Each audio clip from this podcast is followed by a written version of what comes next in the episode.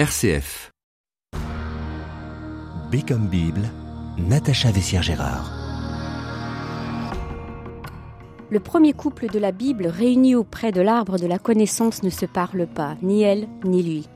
L'histoire des premiers frères Abel et Caïn se finit en fratricide. Jésus lui-même nous demande de haïr notre père et notre mère, quand dans d'autres textes bibliques on nous demande de les honorer.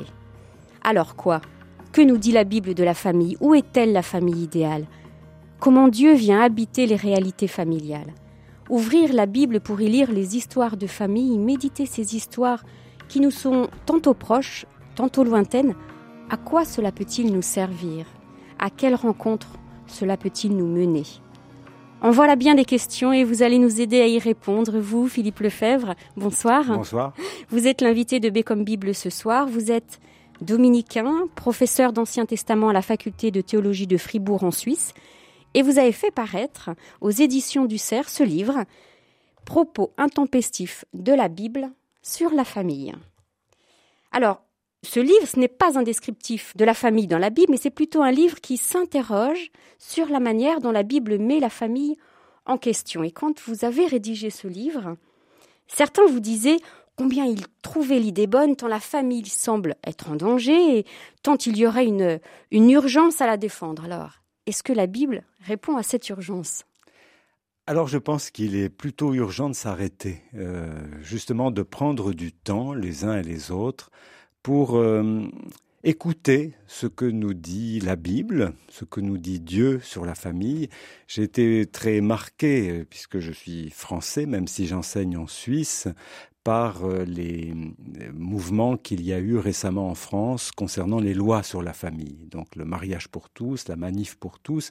Et je connais des chrétiens engagés dans les deux camps. Euh, et j'aurais demandé si leur militance avait été l'occasion pour eux de renouer avec la Bible. Euh, et beaucoup m'ont dit que non, certains ont pas compris vraiment ma question en disant mais la famille on sait ce que c'est il y a, y a des choses à défendre et euh, et puis d'autres m'ont dit mais la famille on fait ce qu'on veut et puis ce qu'on peut et alors le, but de ce livre, c'est de dire est-ce que nous écoutons, est-ce que Dieu a encore euh, une place pour dire son mot en quelque sorte? Est-ce qu'il fait partie du débat?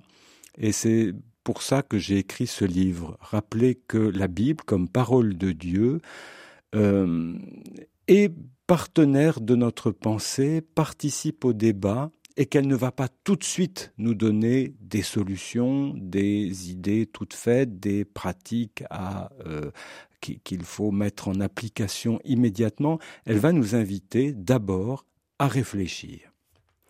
Vous dites d'ailleurs qu'il y a un risque de mensonge constant autour de la famille, au point même de devoir parler de déprogrammation biblique. Elle devrait nous déprogrammer nos réflexes. Est-ce que vous pouvez nous expliquer?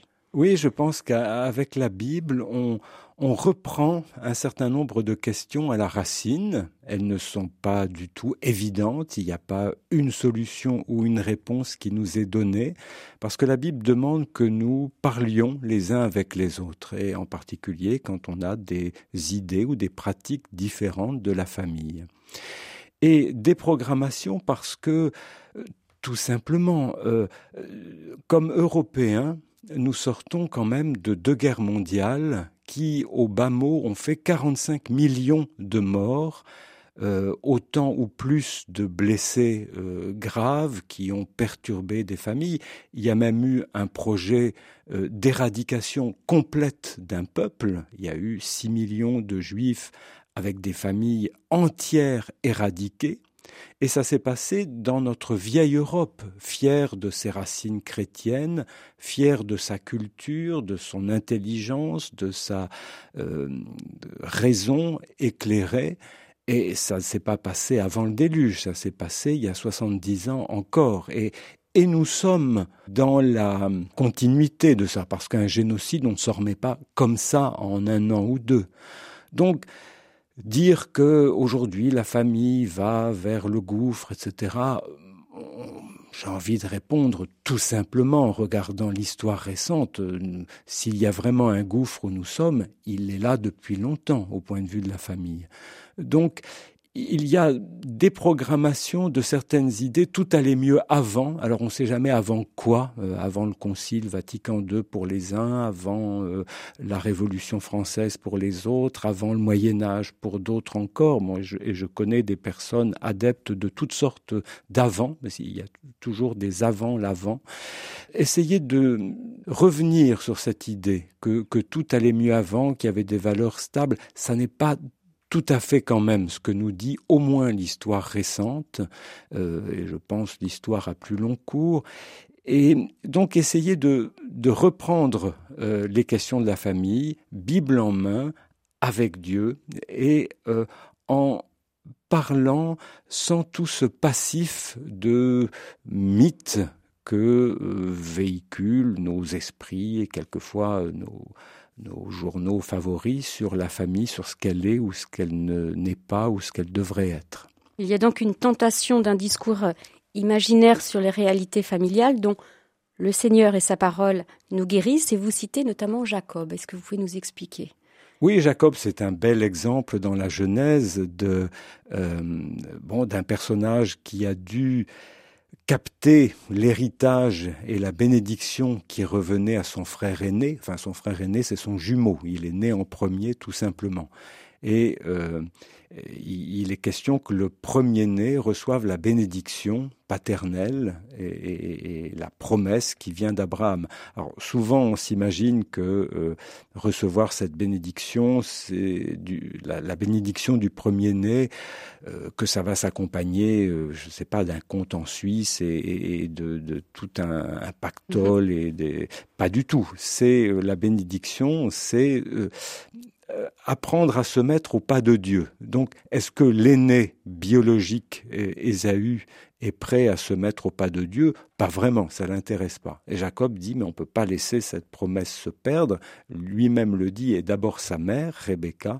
Et donc, il capte euh, frauduleusement, on peut dire, la bénédiction de l'aîné. Il devient euh, le premier-né, lui qui est né en second.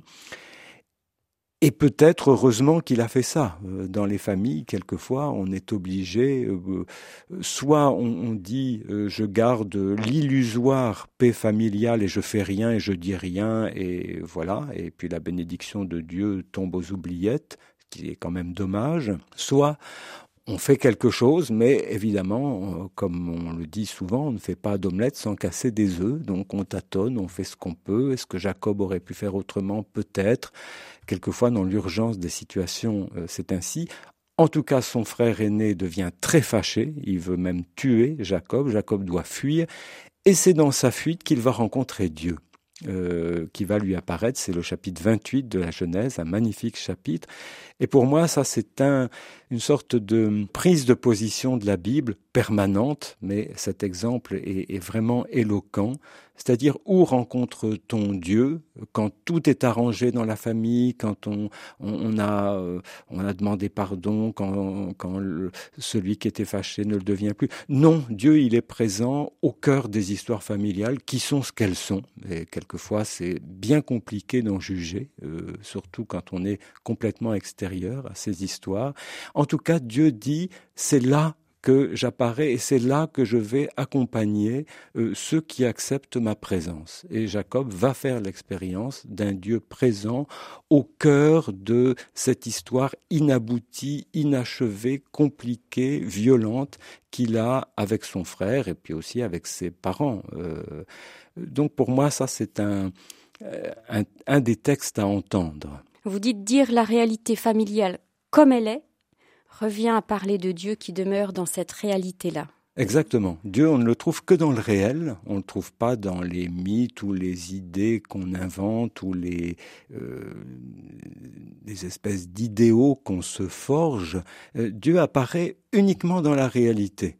Donc si la réalité est ce qu'elle est, si elle est difficile, inaboutie, euh, pas tout à fait juste, eh bien en tout cas, c'est là que Dieu s'y tient, euh, nous attend et nous accompagne. Et ça ne veut pas dire qu'il applaudit à tout et qu'on va tout laisser en l'état. Ça veut dire qu'on va bouger, cheminer, mais pas sans lui, et vers peut-être une résolution de certains problèmes que nous n'aurions pas euh, imaginé nous-mêmes. Et, Jacob, de fait, va retrouver son frère 20 ans après. Ils vont se revoir brièvement. Euh, la, colère du frère, Ésaü, euh, a pris fin. Il, a fait sa vie, il a trouvé une terre, il a une famille, une descendance, il est très content. Et les deux frères, après s'être retrouvés, se séparent à nouveau, chacun euh, allant vivre sa vie. Et la Bible raconte que leurs descendants vont ici et là se retrouver. L'histoire n'est pas encore finie. C'est un exemple euh, d'éclairage par l'Ancien Testament, mais vous dites aussi que la tradition apporte un éclairage sur la famille. Il y a notamment une interprétation très célèbre, c'est celle d'Origène, qui voit l'annonce de l'Église dans la maison d'une prostituée, de la prostituée païenne de Jéricho, Rab. Ça, c'est quand même étonnant, cette euh, famille d'une prostituée qui devient la figure traditionnelle de l'Église. Oui, oui, c'est un texte euh, très célèbre euh, d'origine, donc deuxième siècle après Jésus-Christ, et il a influencé toutes les pères de l'Église et jusqu'au Moyen Âge. C'est une interprétation extrêmement connue et, fondamentale dans l'Église. Une des grandes figures de l'Église, c'est la maison de Rab, la prostituée de Jéricho ce qui est étonnant. Euh, est-ce que on n'aurait pas pu trouver la maison d'une famille en ordre et propre et bien de chez nous plutôt qu'une maison d'une prostituée païenne? Donc Rab, elle, apparaît au début du livre de Josué. Euh, le peuple des Hébreux s'apprête à entrer en terre promise. Josué envoie deux espions qui vont chez Rahab, la prostituée, et qui leur dit tout de suite, mais j'ai compris qui est votre Dieu, ce Dieu qui vous conduit au désert, qui a vendu la mer rouge devant vous. Je vais vous protéger. Euh, mais euh, faisons une alliance, et c'est la première alliance en terre promise avec une païenne, femme, prostituée. Je vais vous sauver la vie maintenant, vous protéger, puisque la police recherche les deux Hébreux qui sont venus espionner cette ville de Jéricho, la première ville euh, qu'ils prendront euh, en terre promise.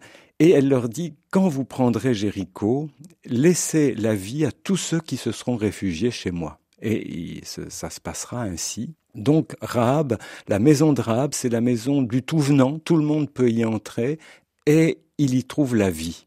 Et pour les pères de l'Église, c'est la figure de l'Église. Jéricho, vous le savez, tombe, les murailles de Jéricho tombent la maison de est construite dans la muraille de Jéricho et la seule partie qui ne tombe pas, c'est la maison de c'est-à-dire l'église stable, définitive, éternelle d'une certaine manière, avec cette femme qui a ouvert les portes de la terre promise. Quand Jésus dira les prostituées entrent en premier dans le royaume des cieux, je pense qu'il fait une allusion à Rahab, la première de terre promise euh, qui a permis au peuple d'entrer et qui elle-même est entrée avec eux.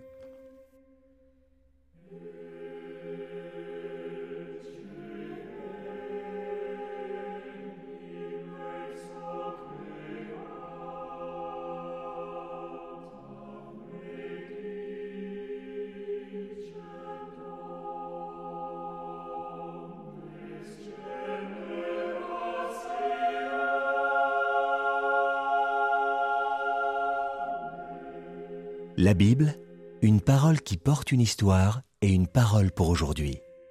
Sur RCF et avec vous, Philippe Lefebvre, nous avons vu qu'il faut se défaire de nos représentations toutes faites, toutes, euh, toutes figées de la famille, et que s'il y a une urgence à bien penser la famille, c'est avant tout de la penser dans ses réalités avec Dieu, car Dieu les habite toutes. Alors, une fois cette euh, méthodologie en quelque sorte comprise, revenons au début de la famille.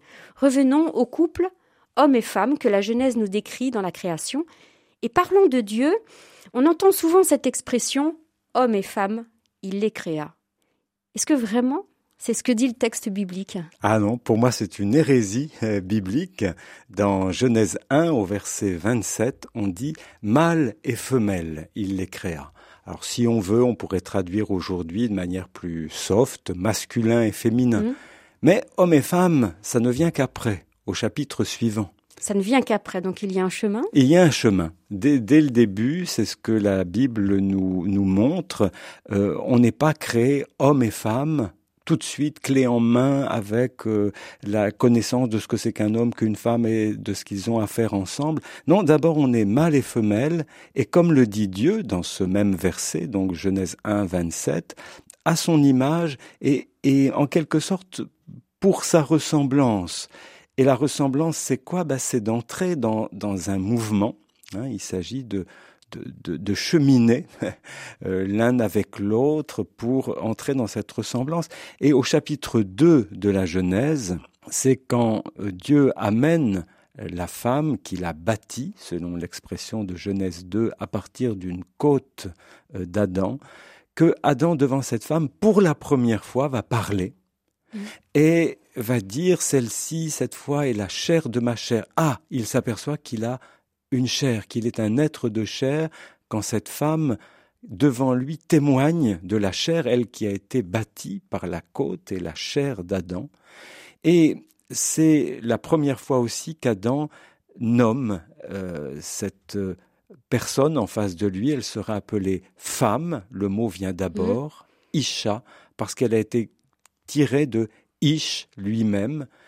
Voilà, là nous sommes dans femme et homme. Donc depuis mâle et femelle, il y a un chemin qui s'est fait. Et ce chemin s'est euh, abouti ou se, euh, se déploie en quelque sorte dans la rencontre, la parole euh, échangée, adressée, la prise en considération qu'on est un être de chair, que Dieu est là, une sorte d'acquiescement à ce projet de Dieu pour l'humain.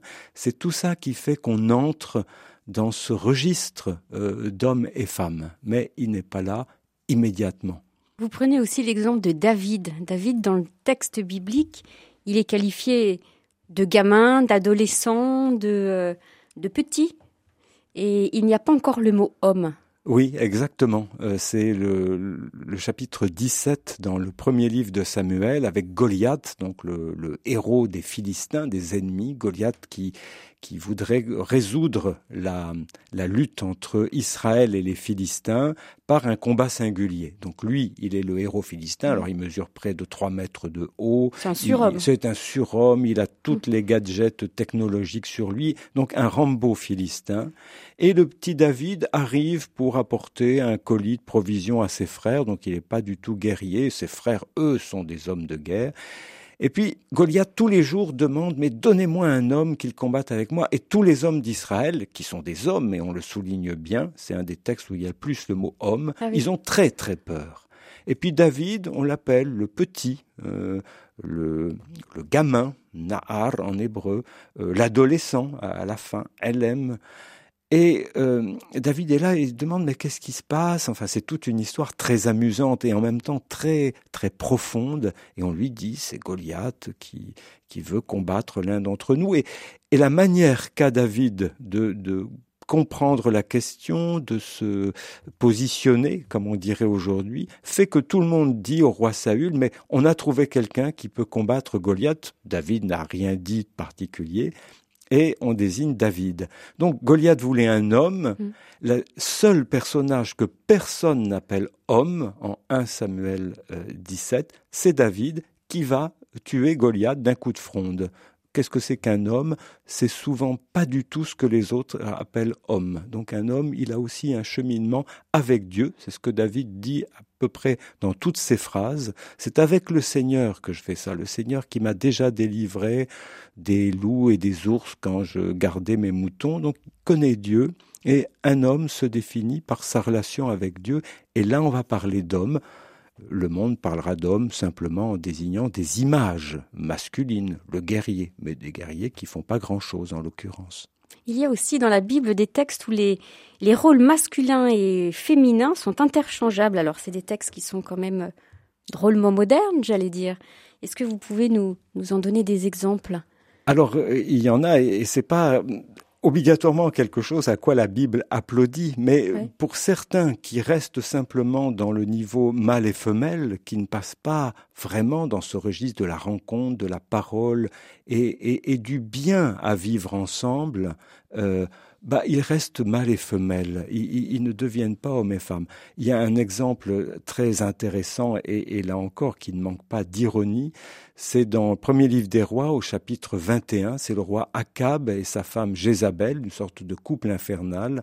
Donc Akab voudrait euh, prendre la, propriété de son voisin euh, Naboth Et puis Naboth dit non, je l'ai reçue de mes ancêtres, je n'ai pas, pas envie de la vendre ou de la, de la donner.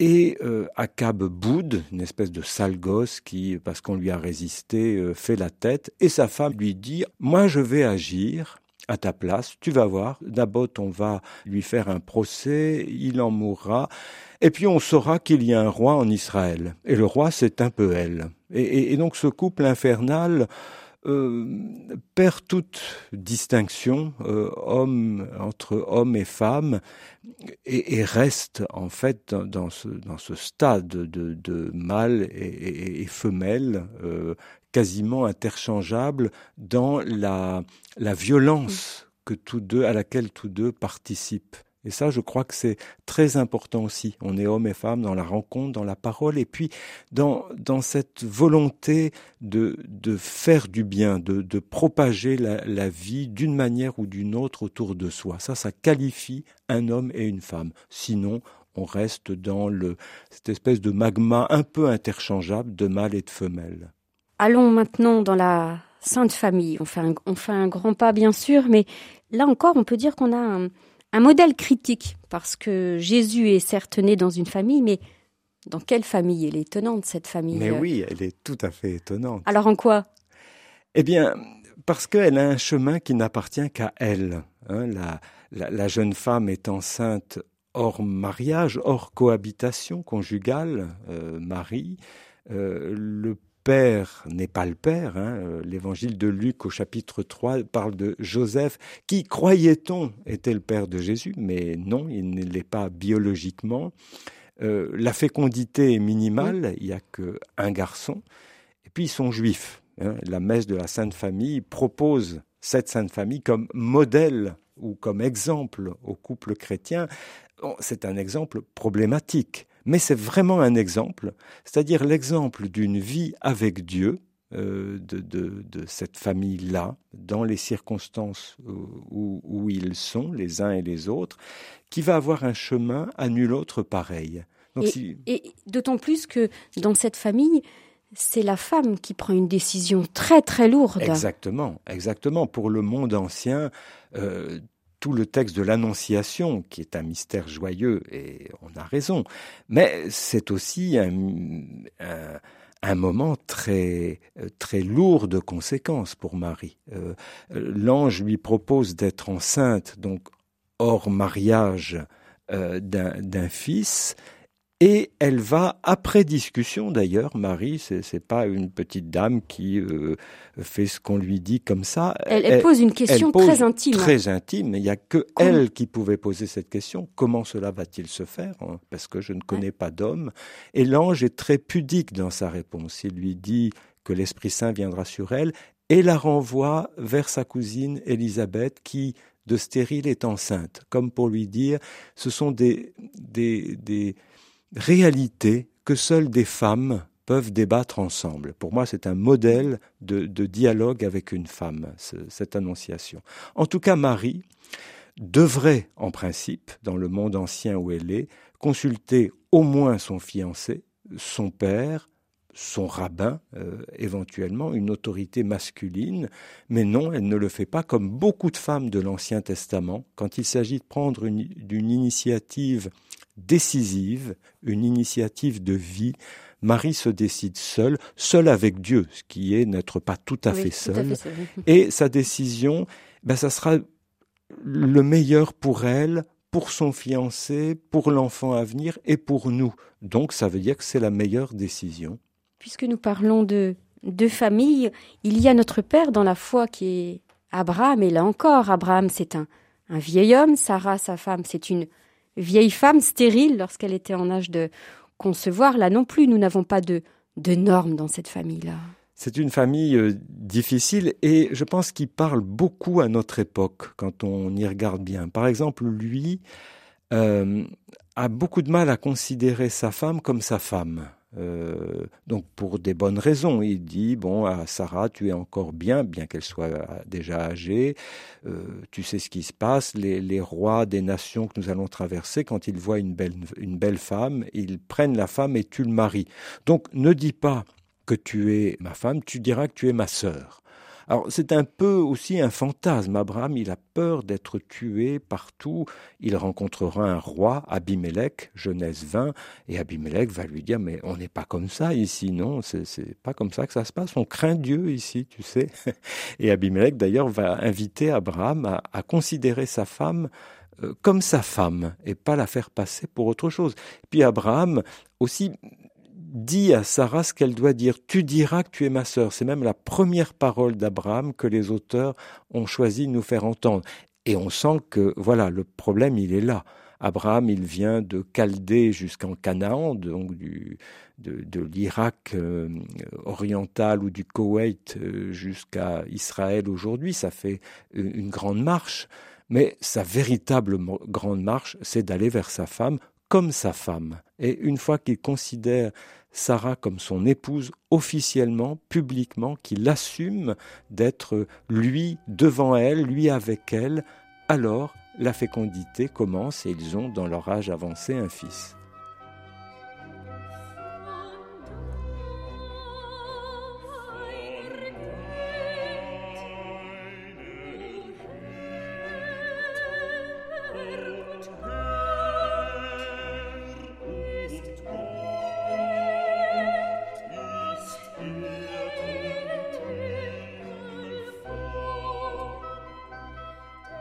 La Bible, ouvrons-la ensemble. Avec vous, Philippe Lefebvre, et sur RCF, on s'interroge sur la famille, on s'interroge sur elle à partir de la Bible, car c'est elle qui peut venir euh, éclairer, approfondir, voire euh, questionner nos familles. Alors je vous propose qu'on aille un petit peu plus profondément dans l'étude de la Bible, parce que pour habiter notre présent, pour vivre avec nos familles ou vivre sans elles d'ailleurs, il faut entendre une parole venue de plus loin que nous. Et vous dites que nous ne savons pas. Nous ne savons pas tout ce que Dieu a à nous dire sur ce qu'est un homme, une femme, sur leur rencontre, sur la famille qu'ils fondent ou dans laquelle ils s'inscrivent. Alors, pour entendre Dieu et pour écouter cette parole biblique, vous proposez des ateliers concernant la famille. Et pour ça, il faut d'abord savoir ce qu'est un texte. Et vous dites qu'il y a un texte biblique et vous dites qu'il y a trois aspects. Ce sont lesquels? Alors j'ai retenu trois aspects, et sans doute on pourrait encore les, les multiplier, mais d'abord je pense que la Bible est issue d'un monde qui n'est plus le nôtre. Ça paraît une évidence, mais euh, quelquefois on l'utilise comme ça, on ouvre la Bible en pensant trouver une solution pour des problèmes contemporains, des solutions telles quelles. Euh, non, il y a toute un, une remise euh, à faire dans une époque, dans un monde qui n'est plus le nôtre. Dans, dans l'Ancien Testament, vous allez trouver de la bigamie, de la polygamie. Euh, on parle aujourd'hui du divorce. Alors il y a des lois sur le divorce dans la Bible, mais c'est pas du tout les situations actuelles. C'est un homme qui peut répudier sa femme. Point. Euh, et d'ailleurs pour toutes sortes de raisons qui, euh, dont il est le maître. Donc ça, ça n'est pas absolument nos situations hmm. transférables comme ça. Hein. Donc il faut faire attention. C'est vrai pour tout texte ancien, et ancien c'est quelquefois du début du XXe siècle par exemple. Le monde change tout le temps, et c'est vrai aussi on, fait ça continuellement dans nos familles. Tout le monde a aujourd'hui un gendre ou un cousin musulman, euh, une belle-fille qui fait du bouddhisme, euh, etc. Ou euh, les familles, ou, ou même entre générations, des grands-parents et, des petits-enfants sont toujours obligés de euh, traduire ce qu'ils disent, ce qu'ils pensent les uns pour les autres, parce que parce que le monde change. Donc la Bible, témoin d'un monde ancien, a vraiment quelque chose à nous dire, mais depuis tout un monde culturel d'ailleurs très divers. La Bible, ça s'étend sur un millier mm. d'années, son écriture. Mm. Donc on, a traversé beaucoup de choses. Euh, et donc il y a un premier effort à faire. La Bible, c'est pas exploitable et transférable immédiatement, et ingénument. Le deuxième aspect.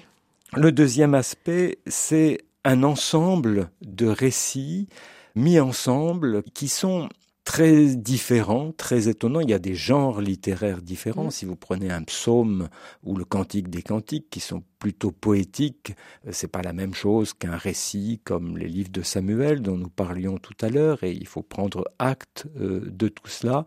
Et puis ce sont des textes qui sont très différents, qui sont issus eux-mêmes d'époques, de, de, mouvements de pensée qui, qui peuvent être différents. Et, et, je trouve que la Bible, c'est, c'est aussi un exemple de débat. C'est, c'est pas une sorte de, euh, de concentré de hmm. théories ficelées, figées, définitives et toutes univoques. C'est un exemple d'atelier. Il y a des écrivains qui écrivent un texte, par exemple au moment du retour d'exil dans le livre de Néhémie, il faut renvoyer les femmes étrangères, et à la même époque vraisemblablement, un autre auteur biblique écrit un petit livre, le livre de Ruth, qui est l'entrée d'une femme étrangère en Israël, qui devient d'ailleurs l'aïeul du Messie David et l'arrière-arrière-grand-mère de Jésus. Donc, mm. on dialogue, on débat, et ça c'est très important aussi, d'aborder la Bible comme un lieu de, où, la, la pensée venue de Dieu parmi nous est en ébullition et, et, et, nous fait penser, prendre des positions quelquefois assez différentes et, nous demande sans cesse de débattre et de, de nous mettre à jour.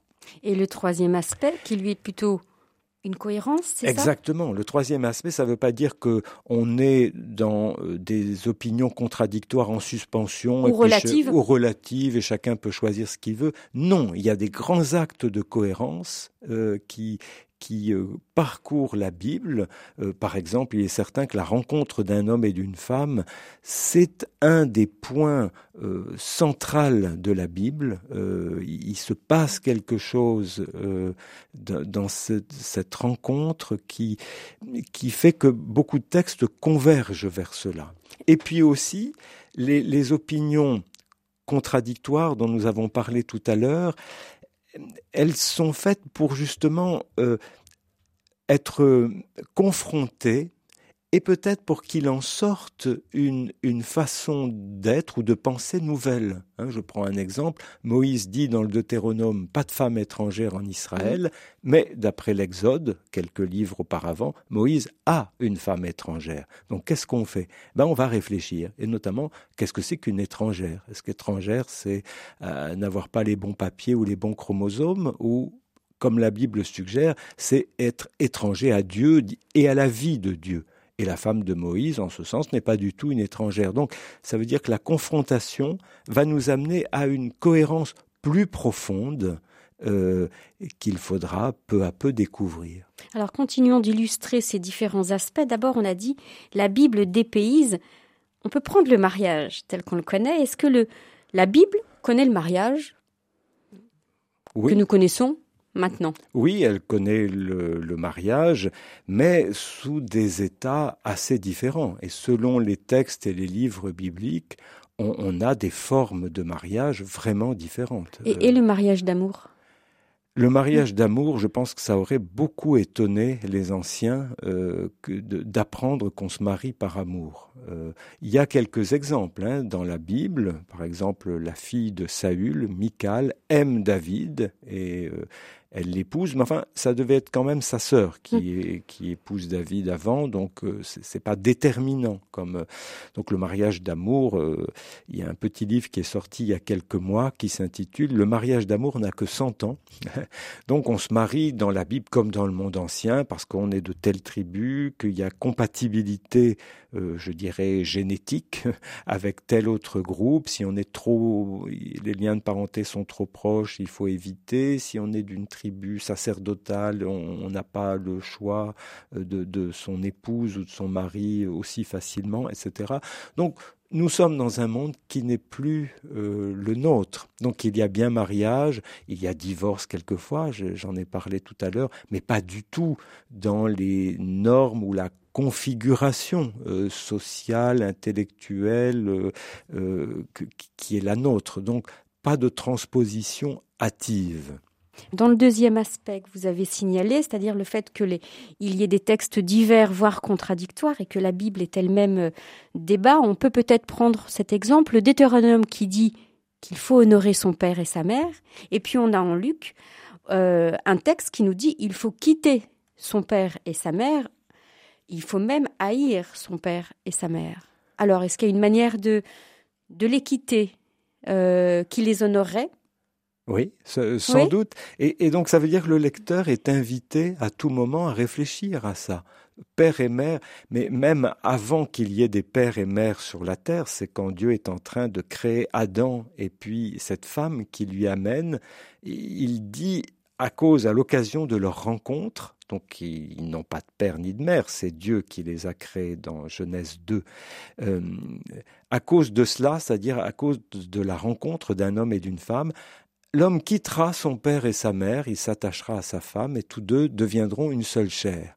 C'est-à-dire avant qu'il y ait des pères et des mères, on sait déjà une chose, c'est qu'il faudra les quitter. Intéressant. Ah et donc ça entre en en conjonction avec cette autre euh, demande de Dieu, en effet, dans le Deutéronome et dans l'Exode, euh, tu honoreras ton père et ta mère, qui est d'ailleurs euh, une phrase plus complexe, tu honoreras ton père et ta mère pour que tes jours s'allongent sur la terre que Dieu te donnera. Donc il faut prendre en compte, il faudrait prendre en compte tout le verset. Ces, ces mots-là, oui. Oui, oui, ça, ça veut dire il y a peut-être une façon, si tu sens que tes jours ne s'allongent pas du tout, c'est que tu n'es pas, euh, tu, tu n'es pas dans la, le registre honoré. Et qu'est-ce que ça veut dire honorer Dans la Bible, c'est donner le juste poids. Euh, donc tu euh, leur donnera le juste poids. Et, qu'est-ce que ça veut dire? Il faut réfléchir aussi là-dessus. Et je pense en effet, comme vous le disiez, qu'il y a une confrontation qui peut donner un sens plus intéressant, plus riche, plus profond, il y a une manière d'honorer ses parents en les quittant, en leur disant, vous avez fait de moi l'homme ou la femme que je suis, vous avez permis que je sois celui ou, celle que je suis, et maintenant je vais faire ma vie. Et quitter, ça ne veut pas dire ne plus jamais donner de nouvelles et ne plus téléphoner, ne plus passer de week-end. C'est une certaine manière que Jésus illustre très bien dans l'Évangile. Quand il a une trentaine d'années, il quitte sa famille. Pendant des années, il va tourner à 20 ou 30 kilomètres autour hein, de Nazareth, donc il n'est pas parti à l'autre bout du monde. Mais il y a une manière de, de montrer qu'ils ne sont pas tout c'est-à-dire l'origine, le père inaugural, initial, fondamental, c'est Dieu. Même quand il a 12 ans, Jésus euh, fait vivre à ses parents une expérience. Euh, le, petit fugueur de 12 ans, les parents le cherchent pendant trois jours, ils le retrouvent à Jérusalem et Jésus, euh, ingénument, mais pourquoi me cherchiez-vous? Ne saviez-vous pas que je devais être chez mon Père? Et je pense que c'est au nom de ce père, c'est pas seulement pour des raisons de psychologie, de maturité, etc. qu'il faut quitter, c'est parce qu'il y a un père, il y a un père qui donne la vie. Donc je ne dois pas tout à mes parents. Euh, euh, la, la, vie qu'ils m'ont donnée vient plus profondément, plus premièrement, si je peux dire, du père.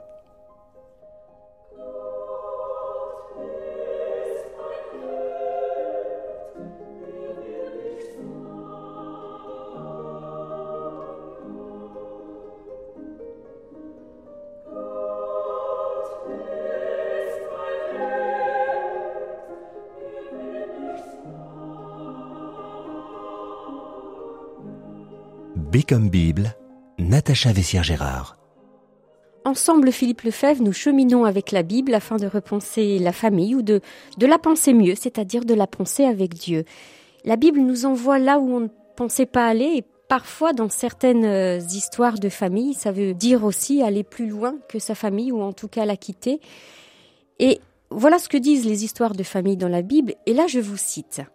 Ou bien recevoir uniquement sa vie du groupe, et on lui apporte sa contribution, on reste entre soi, ou bien recevoir sa vie d'ailleurs, vivre d'une autre vie pour pouvoir inonder de cette vie tous ceux qui en ont soif. C'est ce que vous écrivez. Et pour illustrer ça notamment, vous donnez l'exemple du retour de Jésus en sa terre natale, à Nazareth. Expliquez-nous. Oui, c'est au chapitre 4 de l'évangile de Luc. Donc Jésus a fait, euh, si j'ose dire, ses premières armes. Il a une trentaine d'années. Il a été baptisé par Jean-Baptiste au Jourdain. Il a commencé à prêcher, à annoncer le, royaume de Dieu. Et puis il revient donc euh, à, Nazareth où il a grandi. Et là, il va, parce qu'il est assez pieux, donc euh, il va aller à la synagogue euh, le Shabbat et lire le texte du jour apparemment, qui est un texte d'Isaïe, un très beau texte. L'Esprit du Seigneur est sur moi, c'est lui qui m'a consacré par l'onction pour un Messie, euh, c'est le texte qu'il fallait lire. Messie, ça veut dire celui qui est consacré par l'onction. L'Esprit m'a envoyé annoncer la bonne nouvelle aux pauvres, euh, la, libération aux captifs, etc. Et puis tout le monde le regarde, bon, on se dit c'est l'enfant du pays, c'est bien, il lit bien. Et Jésus dit, mais cette écriture, elle s'accomplit pour vous aujourd'hui. Ça, c'est son maître mot dans l'évangile de Luc, aujourd'hui. C'est maintenant que ça se passe. Et puis les gens, on sent qu'ils commencent un peu à s'interroger. Mais euh, c'est le fils de Joseph. Enfin, on sent qu'ils sont en train de dire, euh, il va reprendre la boutique du père. Enfin, il, est de chez nous. On, on sait qui il est. On, on, a prévu un peu son avenir. Voilà, il y a un cadre. Et Jésus, comme il le fait souvent dès qu'il sent qu'il y a des réticences et qu'on revient au, euh, monde d'avant, euh, Jésus jette de l'huile sur le feu. C'est une de ses manières tout à fait euh, fréquentes.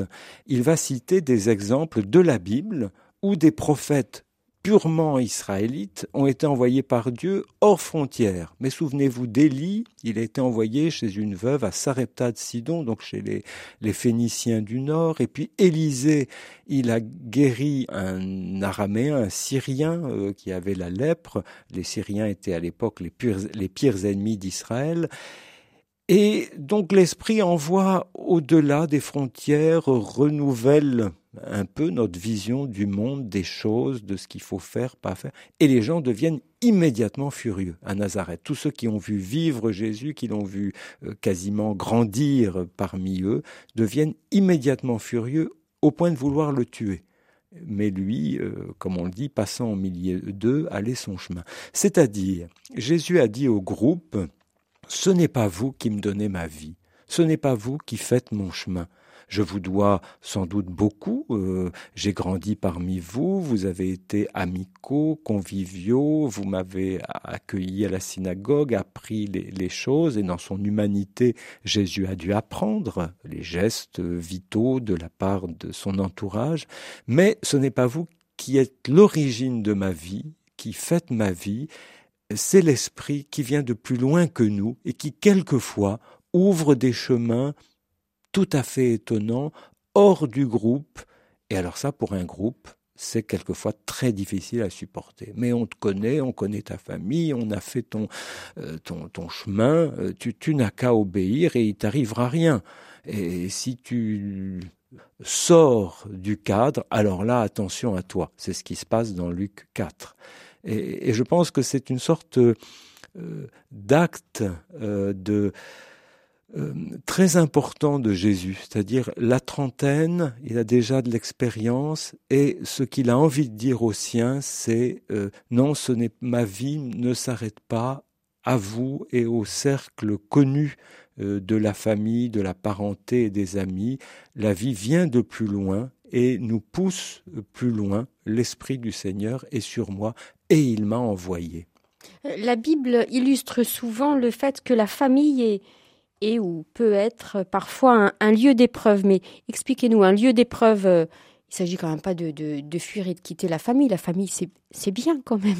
Oui, c'est vraiment le lieu où on grandit, où on apprend beaucoup d'expériences, mais même quelquefois dans les familles les plus aimantes et, et, qui entourent le mieux possible, la vie peut être une épreuve. Épreuve, ça n'est pas un mot toujours négatif, c'est-à-dire il y a des, passages à faire qui sont difficiles, des prises de conscience, enfin, s'apercevoir qu'on est entouré par les siens, mais que il faudra aussi soi-même faire son chemin, écouter peut-être un appel venu de plus loin, aller là où on ne pensait pas aller, ça peut être une épreuve. Et puis, ça peut être une épreuve aussi de voir que dans la famille, il y a des gens qui ne sont pas ouverts à autre chose qu'à eux-mêmes et au groupe, à la caste à laquelle ils appartiennent. Euh, Jacob, dont on parlait tout à l'heure, un frère jumeau que Dieu n'intéresse pas spécialement. Euh, et pour euh, Ésaü, ce jumeau, bah, la promesse de Dieu, on peut la laisser tomber. L'essentiel, c'est de trouver une bonne terre, euh, des femmes, des enfants, et puis de faire souche et, et de, de, vivre dans une certaine opulence. Ça n'est pas mal en soi, mais ça manque quand même de, de souffle. Et Jacob a envie de vivre autre chose. Donc, lieu d'épreuve, où Joseph avec ses frères, dans, à la fin de la Genèse, pas facile quand on est sensible à Dieu, disons à un appel qui vient de plus loin, de vivre avec une meute de frères qui, qui s'observent du coin de l'œil en permanence et qui euh, ne connaissent qu'eux-mêmes et leur groupe. Euh, donc euh, on devient vite un mouton noir dans ces mmh. cas-là. C'est la couverture de votre livre. Exactement. On a dit tout à l'heure que la Bible, elle nous dépaysait, mais vous dites aussi qu'elle nous déplace. Et il y a un texte, alors qui est très connu, mais est-ce qu'on pourrait le reprendre euh, ensemble, c'est celui de la femme adultère dans Jean. Oui. en quoi il nous déplace? Ben, c'est très intéressant là encore parce que ça pose une question euh, sur la famille. Une femme adultère, c'est quelqu'un qui trompe son mari pour aller avec un autre homme. Mais ça veut dire aussi qu'il y a un homme adultère avec elle. On est deux pour connaître On est deux pour connaître un adultère. Et il y a en effet une loi euh, qui, qui, dit que euh, quand on est pris en flagrant délit d'adultère, on doit être lapidé, homme et femme. Alors, dans le chapitre 8 de l'évangile de Jean, c'est le début du chapitre, il y a des hommes qui amènent à Jésus une femme prise en flagrant délit d'adultère. Alors on peut se dire, mais voilà, des gens qui défendent les valeurs de la famille, c'est magnifique, la fidélité dans le couple, et ils amènent à Jésus cette femme en disant, la loi nous ordonne de lapider ces femmes-là. Voilà, des hommes sûrs de leur euh, affaire et, qui défendent euh, euh, la famille et, ses valeurs traditionnelles. Et l'homme infidèle? Et l'homme infidèle, eh ben, il n'est pas là. Donc, tout d'un coup, sous couvert de loi qu'on brandit, la loi nous dit ça. Oui, la loi dit qu'il faut lapider la femme et l'homme. C'est curieux que ces hommes, tiens, aient laissé euh, partir euh, peut-être leur ami, leur copain, ou peut-être il est avec eux, qui sait, on ne sait pas. En tout cas, il n'est pas sur le banc des accusés. Donc, il y a une manière, et ça arrive très souvent dans la Bible, ça arrive très souvent dans la vie, me semble-t-il, de brandir une loi tout en ayant pris quand même soi-même euh, des petits aménagements avec cette loi pour pas euh, trop euh, la faire peser sur le copain, sur le voilà, on va trouver la personne qui est la plus en défense, une femme à l'époque qui est toujours en, en, dépendance d'un pouvoir masculin et, et cette femme, oui, elle va faire les frais.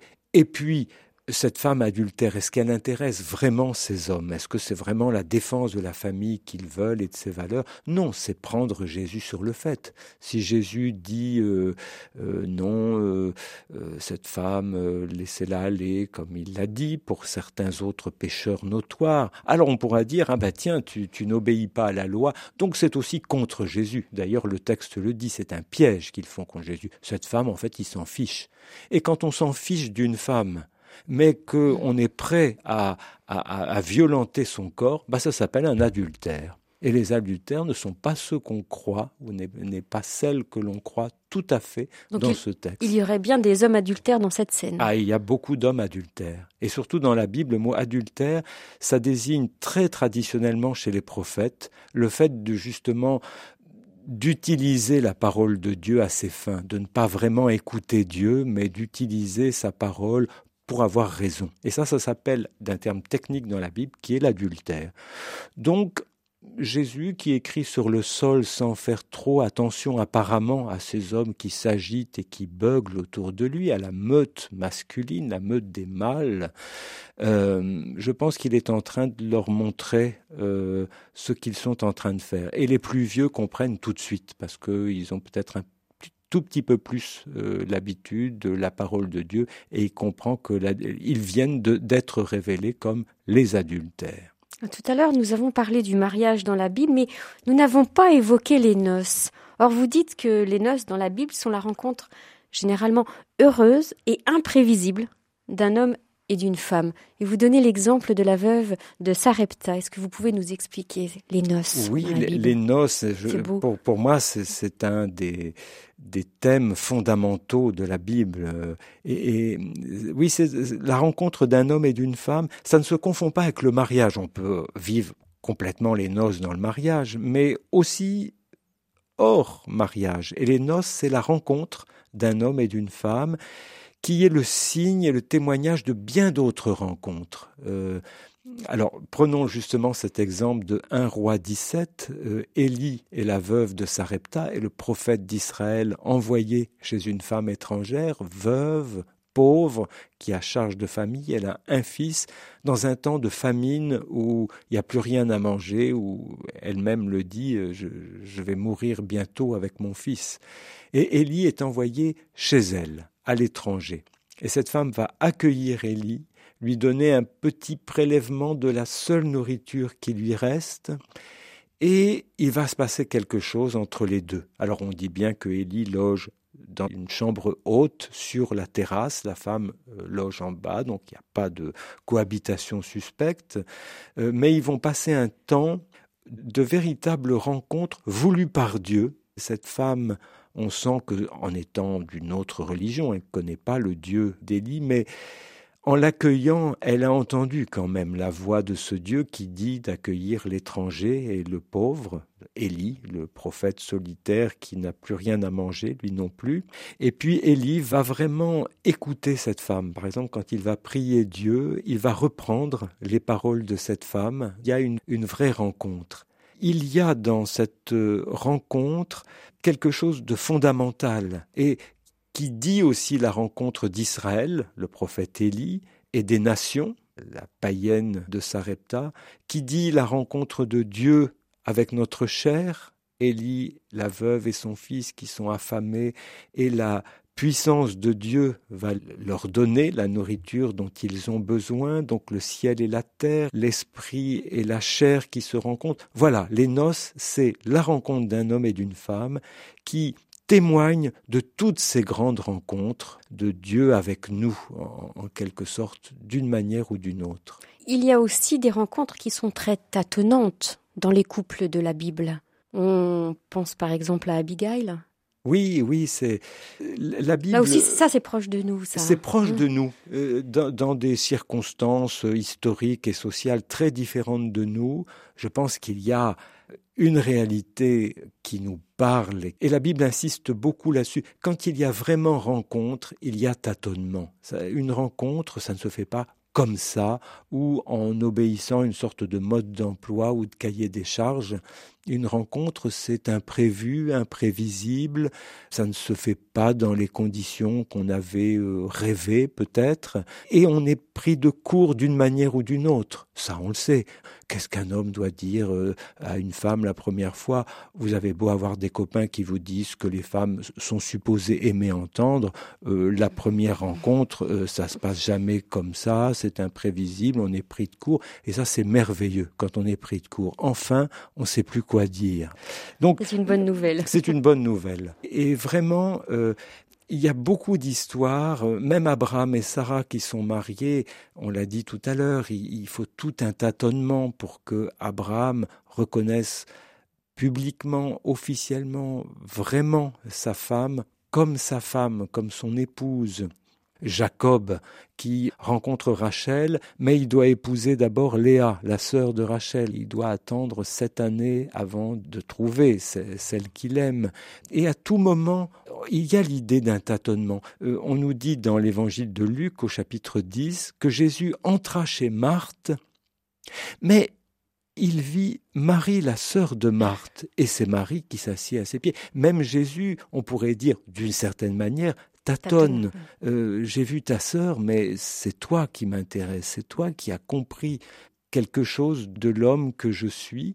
Et, ça, je pense que ça serait important de faire peut-être plus intervenir cette euh, notion de cheminement, de tâtonnement dans notre pastorale familiale. Nous sommes à la fin de cette émission, Philippe Lefebvre. On a parlé des ateliers de la Bible, des ateliers de la parole pour penser euh, la famille. Qu'est-ce que vous diriez aux croyants qui vous disent oui mais c'est trop compliqué d'ouvrir sa Bible dans des ateliers?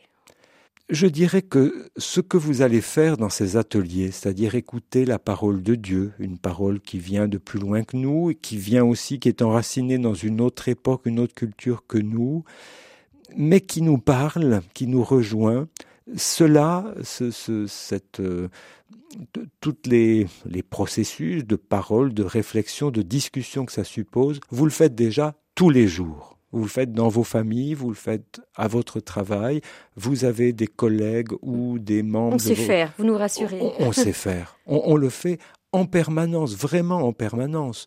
Et de toute façon, de toute façon, c'est le propre d'une rencontre. Le propre d'une rencontre, même pour des gens qui sont de la même race, de la même religion, de la même génération, de la même époque, qui ont vécu dans les mêmes lieux, euh, c'est on ne se rencontre pas comme ça, au doigt et à l'œil, ça prend du temps.